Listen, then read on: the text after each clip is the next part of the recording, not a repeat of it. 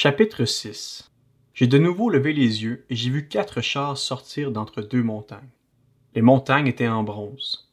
Au premier char étaient attelés des chevaux roux, au deuxième des chevaux noirs, au troisième des chevaux blancs, et au quatrième des chevaux bruns tachetés. J'ai pris la parole et dit à l'ange qui me parlait. Qu'est-ce que c'est, mon Seigneur? L'ange m'a répondu. Ce sont les quatre vents du ciel. Ils sortent de l'endroit où ils se tenaient devant le Seigneur de toute la terre. Le char auquel étaient attelés les chevaux noirs s'est dirigé vers le pays du nord, et les blancs l'ont suivi. Les tachetés se sont dirigés vers le pays du sud.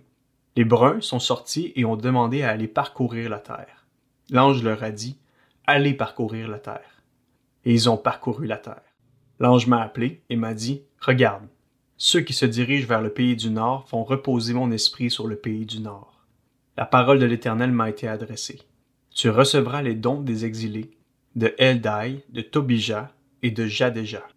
Et tu iras toi-même aujourd'hui, tu iras dans la maison de Josias, fils de Sophonie, où ils se sont rendus en arrivant de Babylone.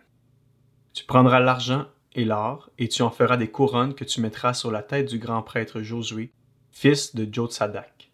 Tu lui annonceras, Voici ce que dit l'Éternel, le Maître de l'univers. Voici un homme dont le nom est Germe. Il germera à sa place et construira le temple de l'Éternel. C'est lui qui construira le temple de l'Éternel. Il portera les insignes de la majesté, il siégera sur son trône pour dominer, et sera prêtre sur son trône, et une parfaite union régnera entre les deux fonctions. Les couronnes seront un souvenir pour Élem, Tobija et Jadéja, et pour En, le fils de Sophonie, dans le temple de l'Éternel.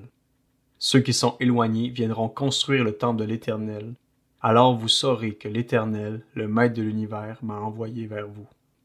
Cela arrivera si vous écoutez la voix de l'Éternel, votre Dieu.